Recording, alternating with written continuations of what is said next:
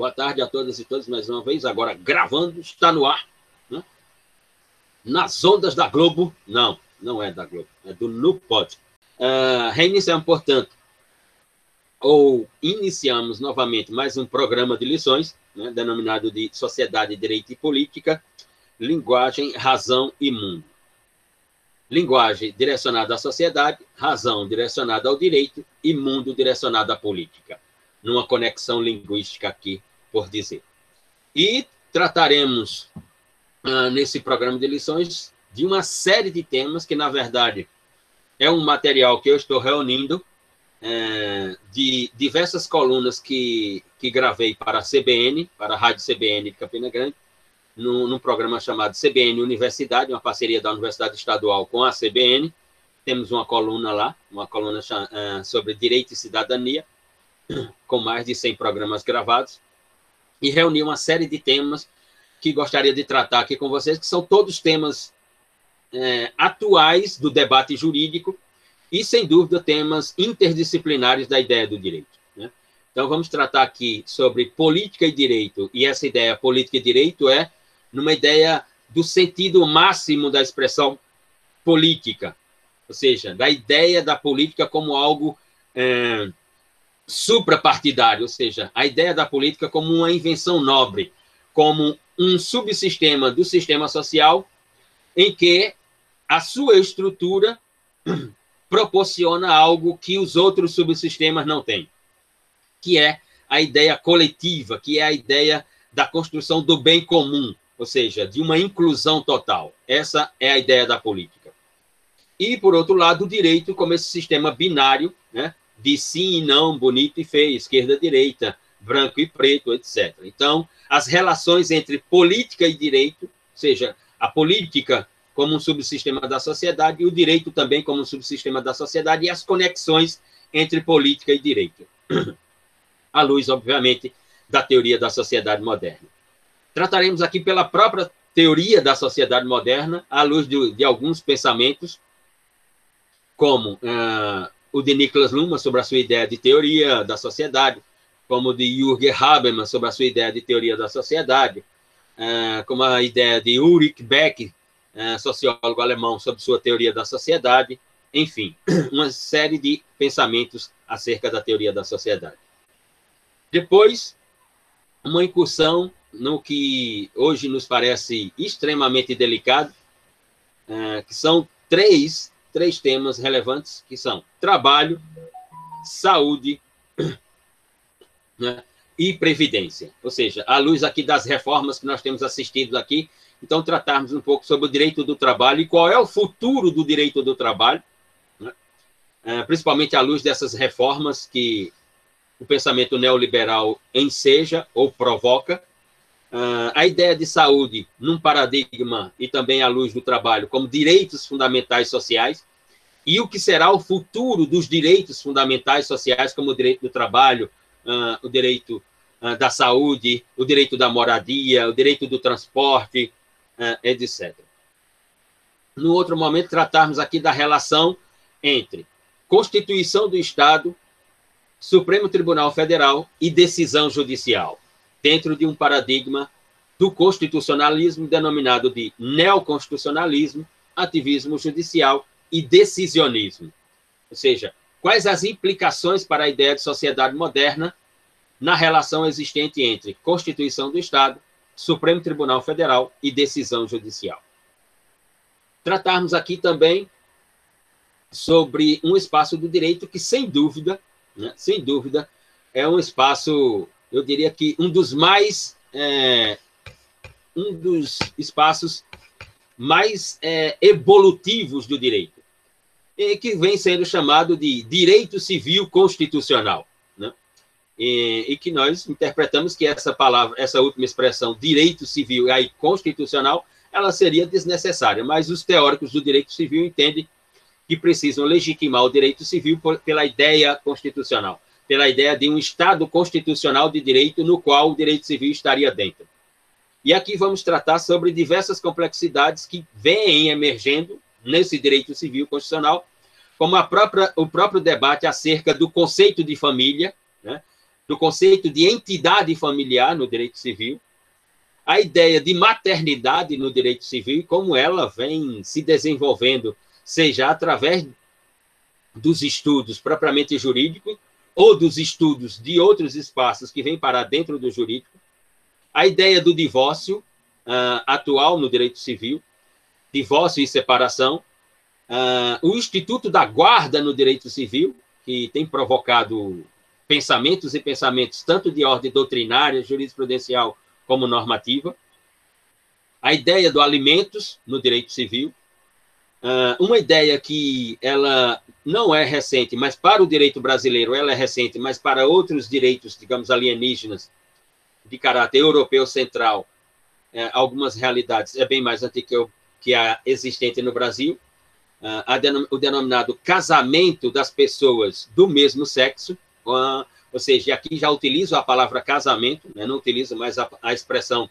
é, união entre pessoas do mesmo sexo, porque essa união ela já foi desenvolvida para a ideia de casamento, já reconhecida pelo Supremo Tribunal Federal, reconhecida por é, resoluções de tribunais de justiça pelo Brasil, os posicionamentos jurisprudenciais e, portanto, já e há algum tempo utiliza-se a expressão casamento, casamento de, entre pessoas do mesmo sexo. Também, é, e me parece que uma, uma ideia saindo agora do direito de família e indo para as ciências criminais, uh, para a ideia de direito penal, processo penal e execução penal.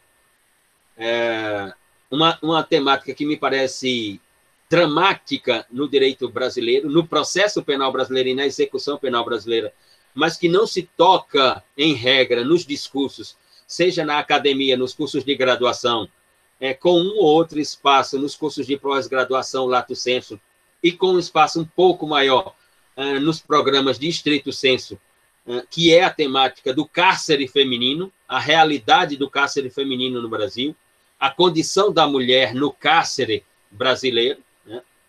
e as complexidades que envolvem essa temática, portanto.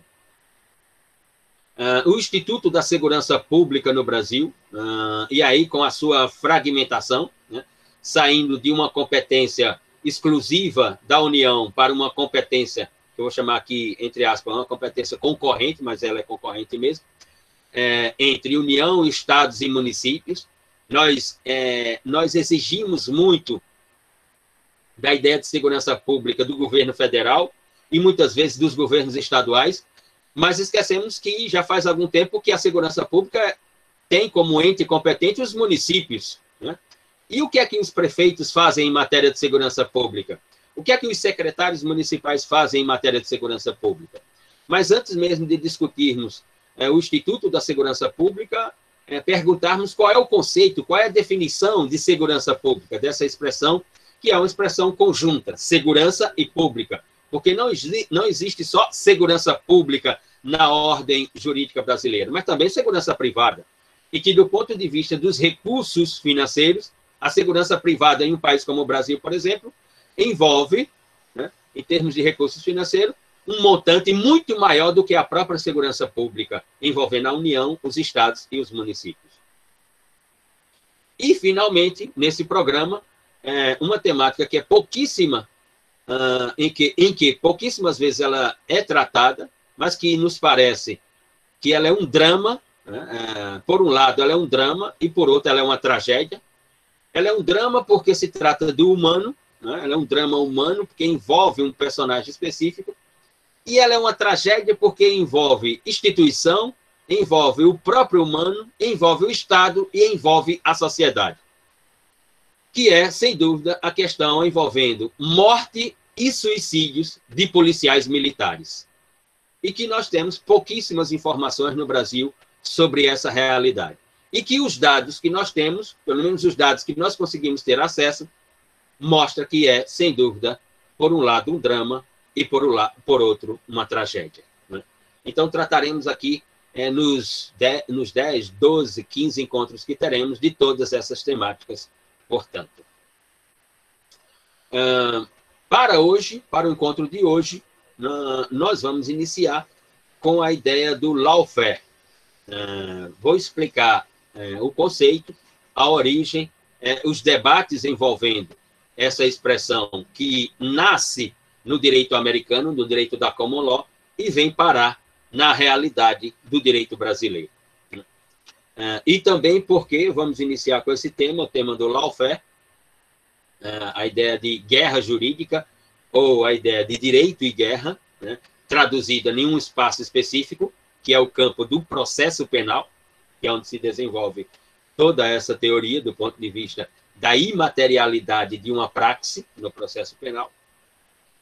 E vamos iniciar com esse tema, porque no final de maio nós teremos um webinário é, com o tema Lawfare e Processo Penal na Realidade Brasileira, ah, pelo Nupod Jus, lá o canal do, do YouTube do Nupod, não por aqui, mas pelo canal do YouTube.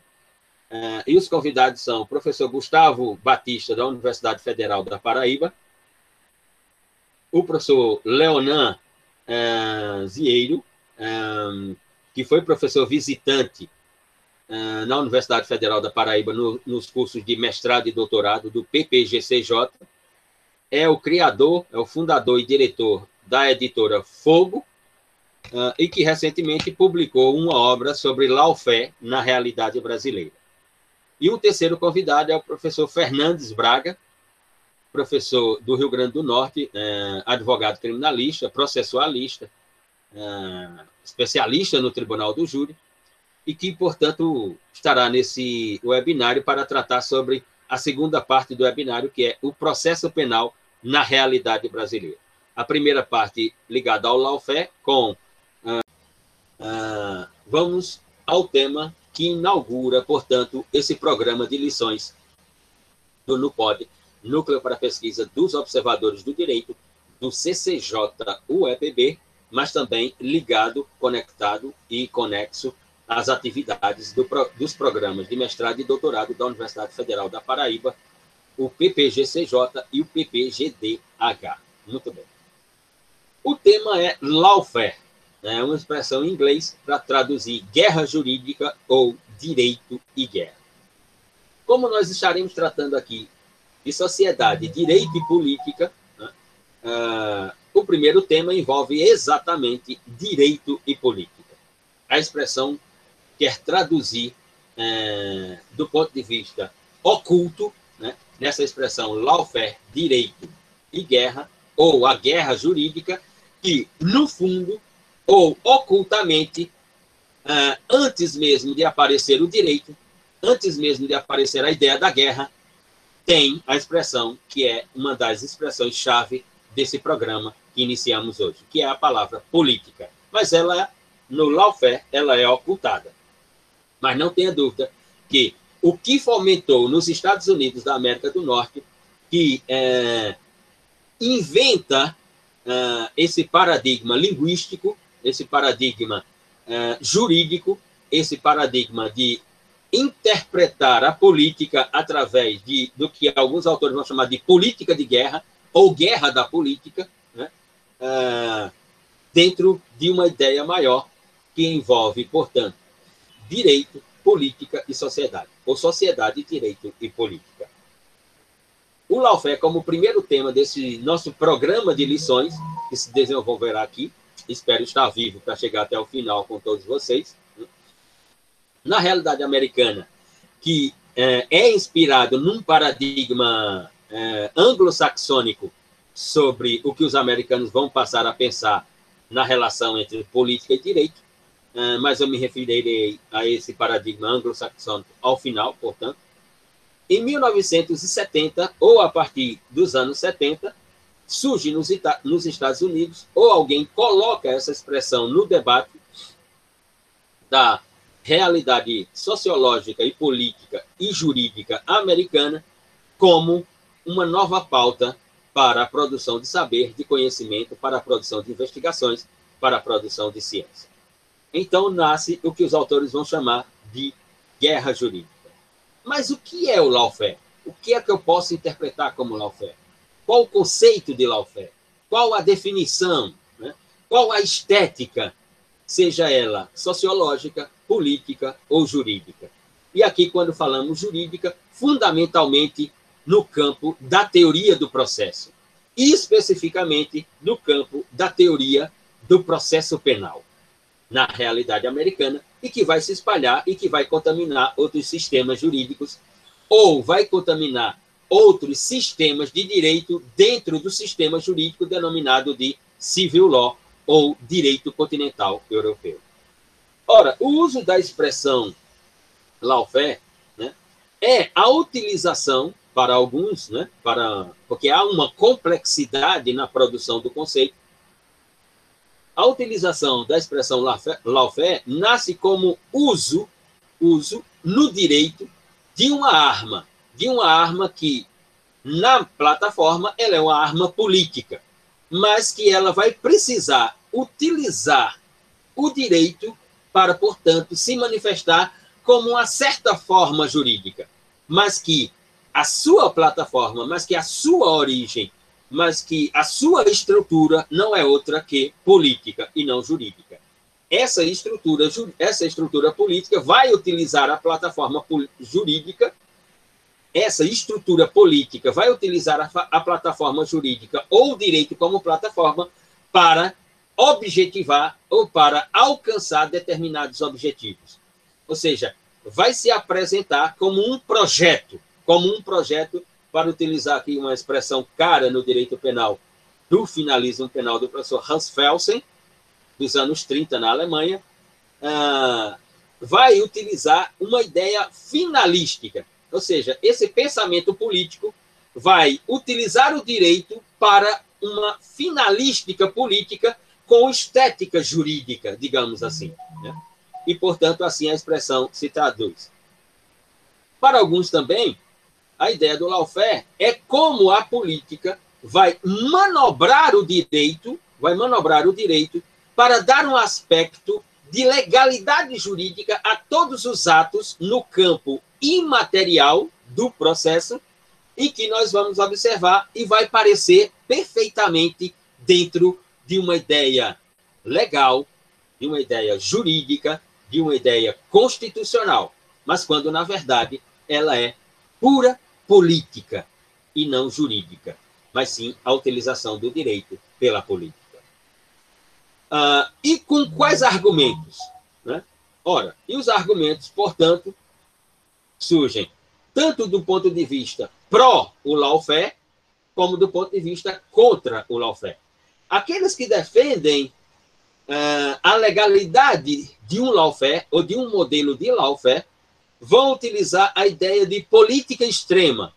Seria, portanto, a legitimidade do Estado em utilizar a política ao seu extremo, levar a política ao máximo. Ora, e para esses, é, nós podemos, para esses que defendem o lawfare, nós podemos identificar essa utilização da política ao extremo com uma estética jurídica em marcos. Né? Nós temos objetos né, é, dentro do próprio direito, seriam utilizados pela política para, portanto, construir essa estética de legalidade. Como, por exemplo, a ideia de segurança nacional. Né? Então, eu utilizo o paradigma da segurança nacional através do direito, mas com um pensamento político para alcançar determinadas finalidades dizendo que a nação está em perigo.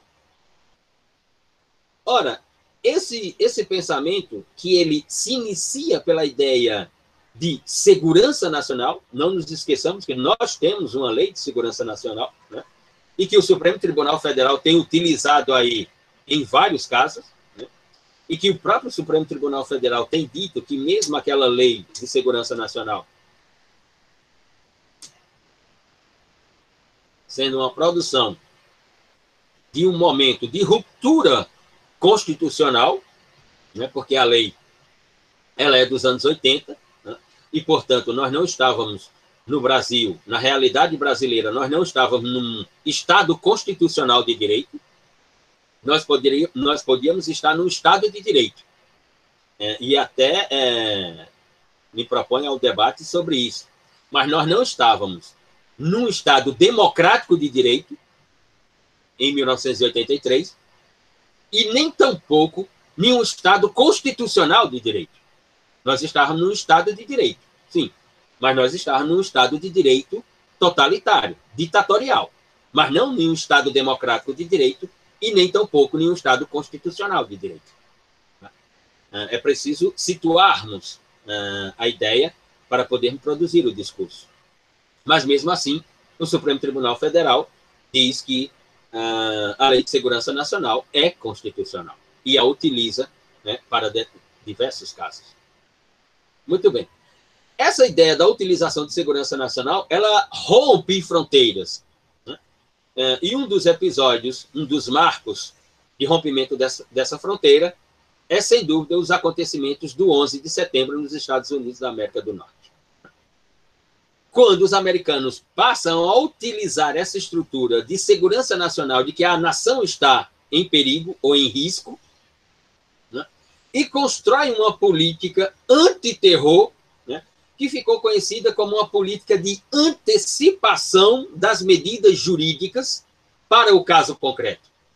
É, o que o, os autores mais críticos do direito penal né, chamaram uh, ou nominaram de que os americanos inventaram uma forma de prevenção, porque nós tínhamos a prevenção geral positiva né, né, e a prevenção especial positiva e negativa. Os americanos, com o 11 de setembro, né, inventaram a ideia de prevenção geral antecipada, né, com as suas políticas né, de antiterror, ou as denominadas políticas antiterror americanas, né, em que pessoas que eram suspeitas, portanto, contra elas, eram emitidos mandado de prisão, uh, essas pessoas eram conduzidas uh, para uh, um, um estabelecimento próprio americano denominado de Guantánamo, que não passa de um campo de concentração, porque Guantánamo é um campo de concentração, né?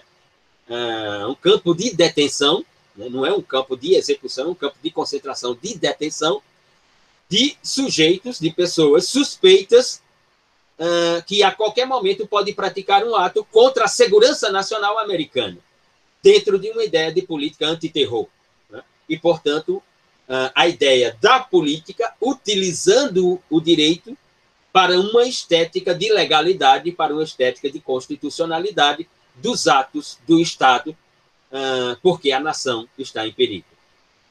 Ora, há uma série de autores que defendem, portanto, essa ideia no direito e que ela passa, uh, mas desde os anos 70 ela já era chamada de lawfare, a guerra jurídica, né? uh, em função dos paradigmas do direito existentes, tanto no sistema da common law quanto no sistema continental europeu ou da civil law. E, por outro lado, tem os autores que vão dizer que não, que isso não é permitido, que a própria Constituição do Estado americano não permite, que as constituições dos Estados, eh, no século, a partir do século XX, não vão permitir eh, essa forma de política jurídica, né? Teria, teríamos, portanto, impedimentos, teríamos, portanto, vedações acerca dessa modalidade de política jurídica, e vão dizer, portanto, que a utilização de legislação, como essa, aquela a legislação antiterror, ou a utilização de legislação em outros modelos, ela seria ilegítima à luz de uma ideia de Estado constitucional de direito. À luz, fundamentalmente, de uma memória civilizatória. Porque essas questões, elas serão traduzidas, ou seja, por outras palavras, elas serão tratadas em um espaço imaterial denominado de processo penal. Né? E, portanto, esses autores vão entender que, no campo processual penal, que, particularmente, o meu conceito de processo penal é a guerra na sua forma civilizada, na minha interpretação, o processo não é um espaço para garantir os direitos fundamentais, o processo não é um espaço para garantir uh, os direitos fundamentais individuais uh, do réu, né? assim como no, na primeira fase da persecução penal, na fase de investigação e na fase de inquérito policial, uh, a primeira fase ou a pré-fase processual ou a primeira fase da persecução penal, ela não garante absolutamente nada, ou seja, os direitos fundamentais não garantem nada lá, as garantias não ofertam nenhuma forma de garantia absolutamente lá, lá mas sim apenas de orientar. Né? Os princípios no campo processual são orientadores do processo penal, as garantias processuais são instrumentos de procedimentos processuais penais de orientação desses princípios, portanto, não trabalho com a ideia de garantia no processo penal, mas com a ideia de orientação no processo penal, e de que tanto os princípios processuais penais, aqueles explícitos na Constituição e aqueles implícitos à Constituição, e as garantias processuais são apenas são apenas é, estruturas imateriais de orientação de um processo penal de natureza acusatória é a nossa posição acerca do que seja o processo penal. Por isso que para nós ele é a guerra na sua forma civilizada, né? Porque ele envolve os princípios, ele envolve as garantias individuais, ele, ele, ele envolve, portanto, uma teoria constitucional dos procedimentos jurídicos, nas formas de orientação e não de garantia. Né? E aqui, só para abrir um parênteses, não nos esqueçamos que toda essa ideia que esses autores que são contra o lawfare chamam de conquistas civilizatórias, tem um personagem central uh, em todo esse debate, que é, sem dúvida, o professor Hans Kelsen. E por que o professor Hans Kelsen? Porque não nos esqueçamos, ele é o responsável uh, pela criação da Constituição da Áustria, ele é o criador da Constituição da Áustria, ele é o inventor é, do Tribunal Constitucional, né? é, quem inventa o Tribunal Constitucional é Kelsen. Ele é o inventor da teoria constitucional do processo, e aí equivale para o processo administrativo, o processo do trabalho, o processo civil e o processo penal. Kelsen inventa, portanto, a teoria constitucional do processo. Kelsen inventa a teoria constitucional dos procedimentos jurídicos, que vale para todas as esferas, e Kells inventa simplesmente a teoria constitucional ou a teoria do controle concentrado de constitucionalidade. Ele inventou somente tudo isso. Por isso ele é o pensamento, ele é o pensador central em todo esse debate. E aí fecha o parênteses e voltando para os autores que são contra a ideia do lawfare, sustentam que o uso dessa legislação é ilegítimo porque tudo será traduzido no campo do processo penal. E isso que eu acabei de me referir como princípios, como direitos fundamentais, como garantias processuais, são aquilo que esses autores vão chamar de as conquistas civilizatórias. E que, portanto, uma ideia de lawfare nega essas conquistas civilizatórias minimiza o espaço dessas conquistas civilizatórias. Por quê? Porque a ideia do lawfare não é uma ideia que contemple é, um processo penal traduzido pelo contraditório. Um processo penal no qual nós tenhamos que afirmar uma ampla defesa. Um processo penal no qual nós não podemos abdicar de uma produção de prova lícita pela acusação, pelo órgão acusador, pelo Ministério Público. Para essa teoria do lawfare, uh, não interessa uma teoria do processo penal que afirme a ideia de um juiz natural, de um juiz imparcial, de um promotor natural, de um promotor imparcial. Essa ideia do lawfare não é uma ideia que contemple que contemple a prolação de uma sentença penal condenatória que ela só possa acontecer no, no caso, por exemplo, do direito brasileiro, à luz do que diz o artigo 5 inciso 57 da Constituição, de que a pena estampada na sentença penal condenatória só possa ser executada com o trânsito julgado dela própria. Ou seja, que essa sentença só poderá ser executada quando contra ela não tiver mais recursos no nosso sistema recursal de natureza penal. Ora, a ideia do lawfare não contempla todos esses, digamos assim, todas essas estruturas ou todos esses instrumentos. Por isso, os autores vão dizer que o uso da legislação que vai ser traduzido lá no espaço imaterial do processo penal, o uso é ilegítimo. Mas ainda, os autores que são contra vão dizer que o aspecto finalístico do lawfare é um aspecto que busca danos aos seus adversários e que isso no Estado constitucional de direito não pode ser permitido. Porque o lawfare, ele sempre tem um adversário, ou seja, o oferecimento da denúncia não é contra alguém que praticou um delito, mas é contra alguém que, antes do delito ser analisado, é o seu adversário. É interpretado como inimigo e que, portanto, tem que ser retirado da cena. Ora, essa finalística, seja no oferecimento da denúncia, seja no, na instauração do processo crime, seja no desenvolvimento da teoria dos atos jurídicos no processo, seja na própria prolação da sentença penal. O que importa antes do fato, antes da legislação, antes da tipologia penal, antes dos procedimentos jurídicos, o que importa é saber quem é o adversário, quem é o inimigo. E aí tudo isso acontecerá. E só acontecerá porque é alguém que é o inimigo. Porque se não fosse aquele alguém, nada disso aconteceria. Vão dizer os autores que são contra o lawfare. E, portanto, essa ideia finalística, traduzida como danos ao adversário, ela não tem amparo em um Estado constitucional de direito.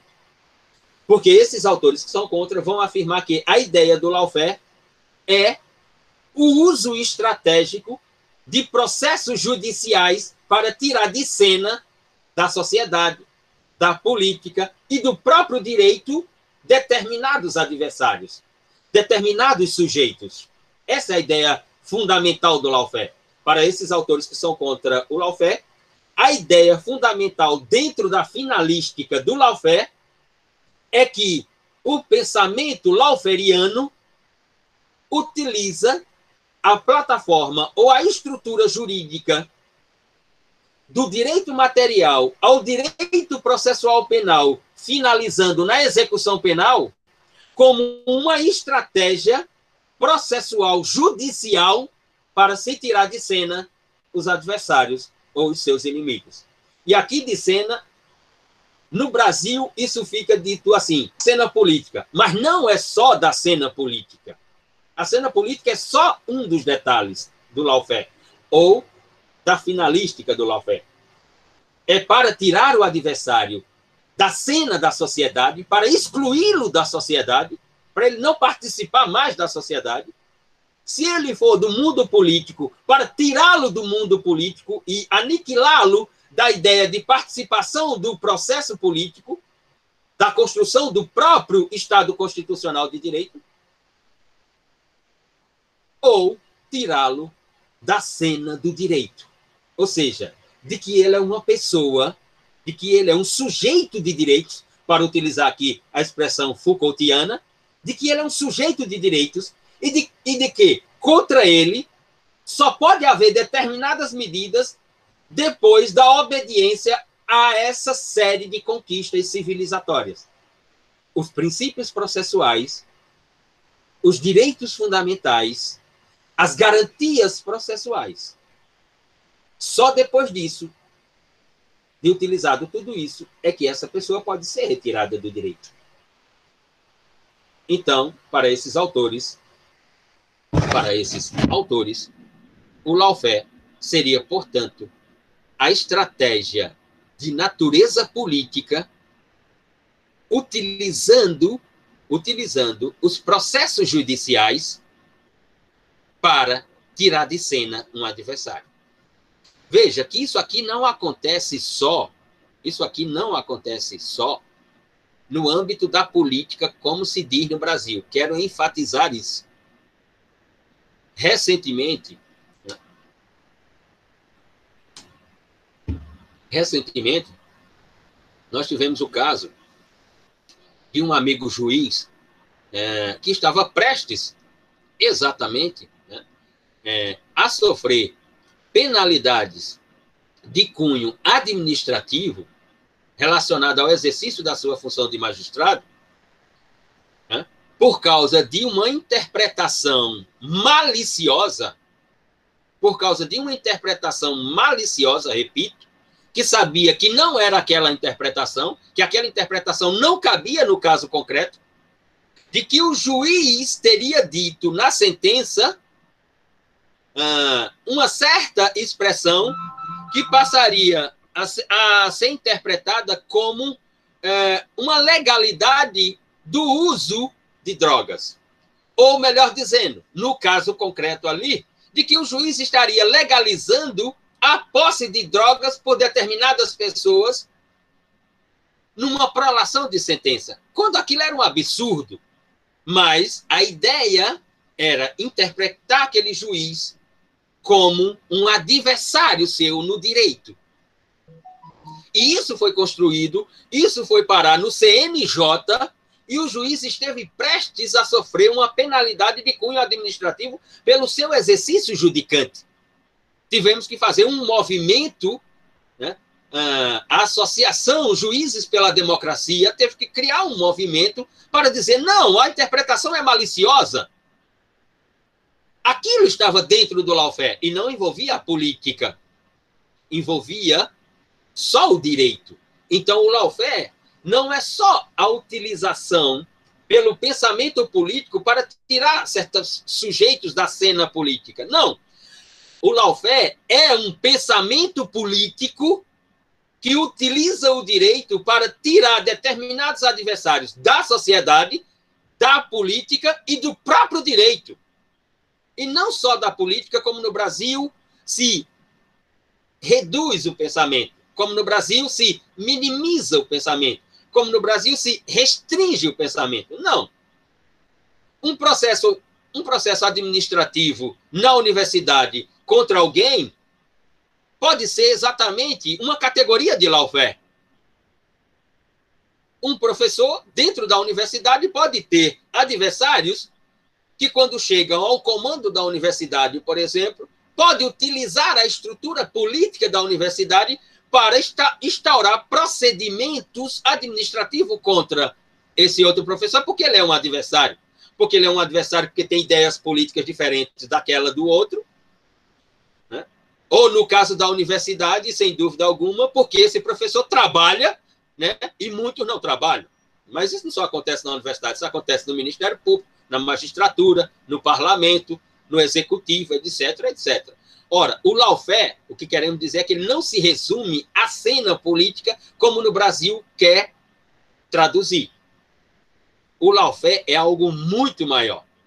A sua finalística, repito, para concluir essa parte, a sua finalística, a sua finalística não envolve só a política.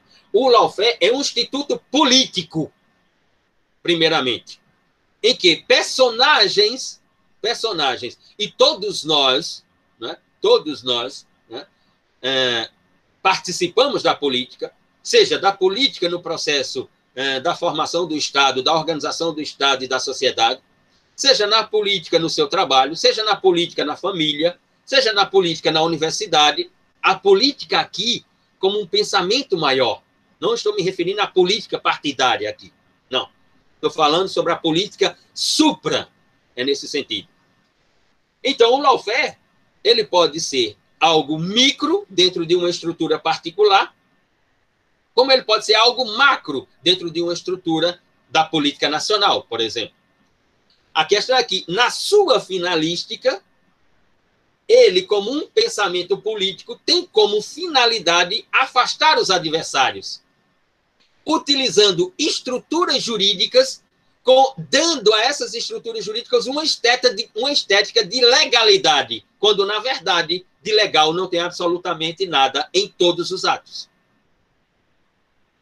Então, a sua finalística ela é muito maior, porque ela envolve o afastamento do adversário da sociedade. Só um minuto, eu vou atender aqui um telefonema aí, que é a quarta vez. Eu não sei nem quem é, porque não está na lista. Alô? Alô? Alô? Sim, sim.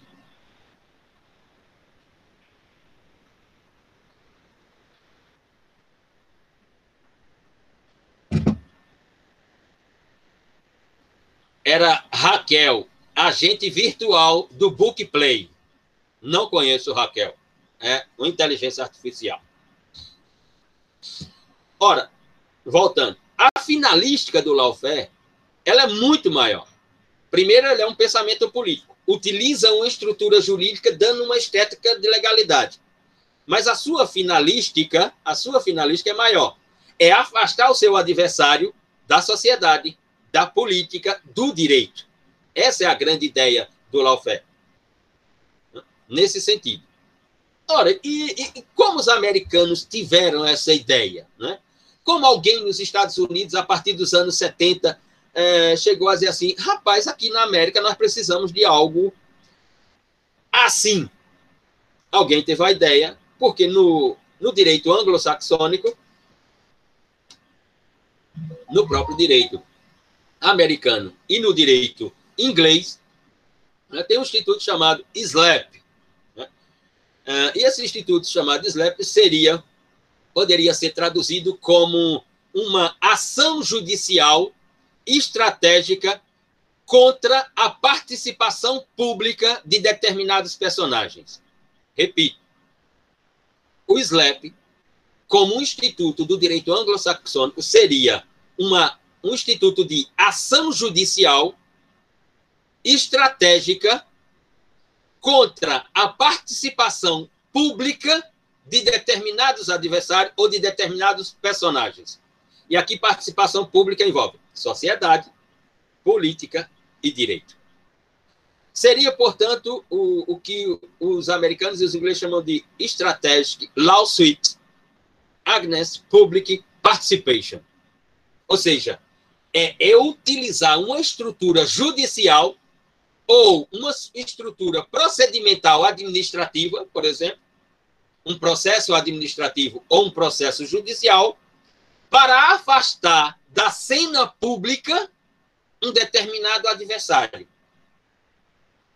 Isso pode se dar isso pode se dar no âmbito interno, isso pode se dar no âmbito interno, como por exemplo, de uma universidade, de uma prefeitura, ou isso pode se dar no âmbito bem mais alargado de uma realidade política estadual ou de uma realidade política nacional. Ou isso pode se dar no campo da administração pública direta e indireta. O lawfare pode estar em qualquer dessas partes que nós possamos imaginar. Por quê? Aí entram, por exemplo, as fake news. Eu eu só ler aqui. Foi Tamires. Aí entra, por exemplo, as fake news. Tamires, é, as fake news, não. As fake news, elas são um instrumento, né? Elas são um instrumento é, para propagação de notícias falsas. Né? Agora, a notícia falsa, né? o ato da notícia falsa, o ato da notícia falsa, pode se caracterizar uma estratégia de lawfare. Agora, a fake news é a ferramenta pela qual se dará vida a esse pensamento político. Né? Porque a ideia da construção de notícias falsas, ela é uma ideia política. Não estou me referindo, mais uma vez, mais uma vez, tomar cuidado com muito isso. Quando eu falo a palavra política aqui, não estou me referindo à política partidária mas estou me referindo aos pensamentos políticos, antagônicos, adversários, inimigos, ideológicos. Então, a construção de notícias falsas, né, a construção de notícias falsas, ela é uma estratégia política. Então, ela pode se caracterizar como uma estratégia de lawfare, mas que ela precisa de um instrumento. O instrumento é exatamente a fake news. Mas o lawfare, ele precisa do ponto de vista da originalidade, é, do ponto de vista da originalidade, o, da originalidade da ideia, do conceito, da definição, o lawfare, o lawfare precisa, ele precisa obrigatoriamente né, de uma estrutura judicial, de uma estrutura judicial.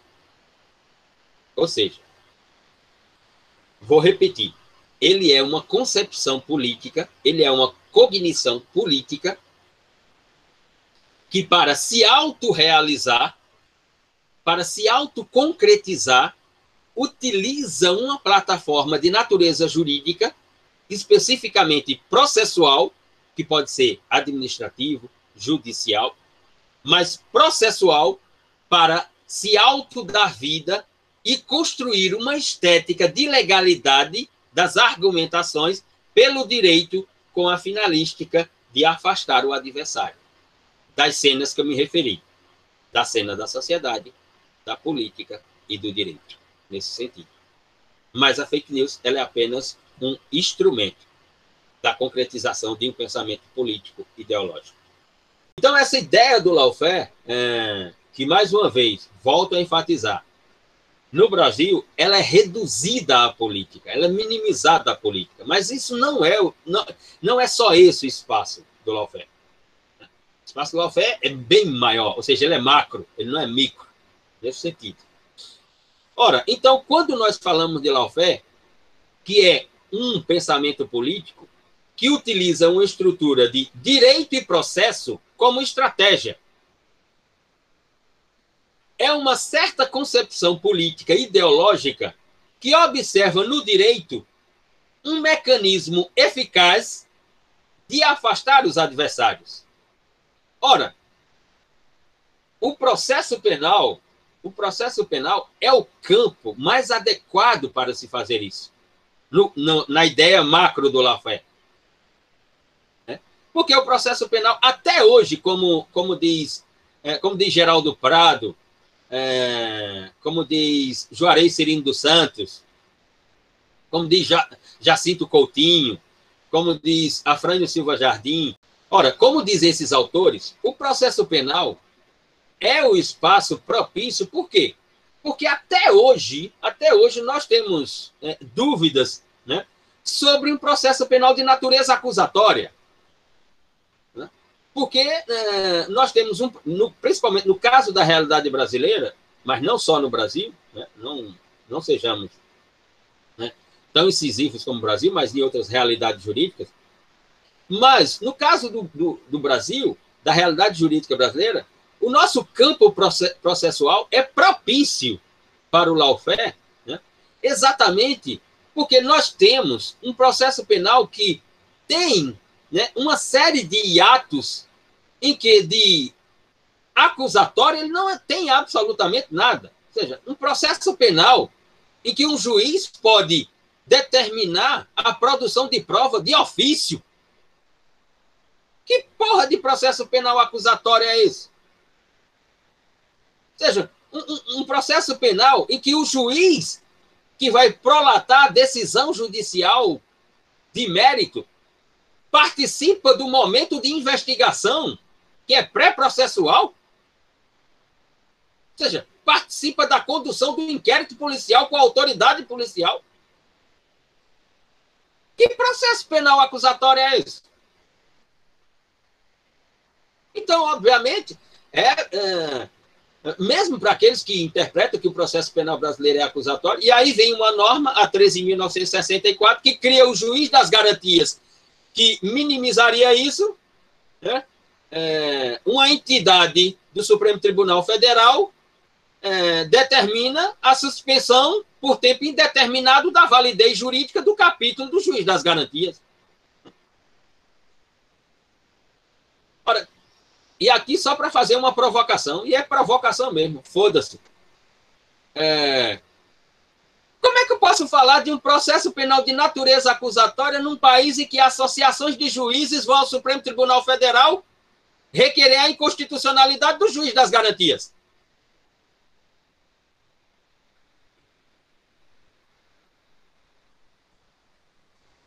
Que porra de processo penal acusatório é esse, então, que nós temos?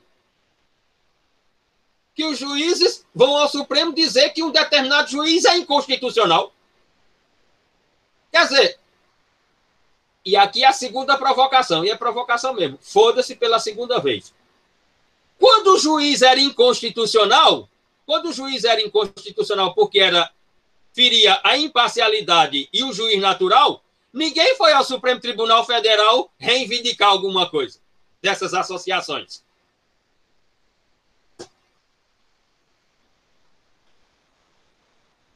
Prometo, eram só essas as provocações. Muito bem. Então, esse, essa concepção política, ela precisa de uma estrutura do direito e do processo. Ela precisa da estrutura material do direito de uma norma material, porque, por exemplo, no campo processual penal, vai precisar. Vai precisar. vai precisar das tipologias. Né? Pra, porque para termos um processo penal é preciso uma negação tipológica em forma de ação, conduta, comportamento, tipicamente previsto numa norma material como crime ou delito. É preciso isso. Ora, e aí, como é que se desenvolve a estratégia do lawfare nessa questão macro dentro de um processo penal? E ela se reproduz lá na, na questão micro, como se referia João, no processo administrativo dentro de uma universidade. Ou no procedimento administrativo dentro de uma repartição pública. Né? É, eu lembro, não, só não vou citar o nome aqui, né? só não vou citar o nome da pessoa. Não, eu posso até citar então, como se desenvolve essas estratégias? Utilizando o direito e o processo.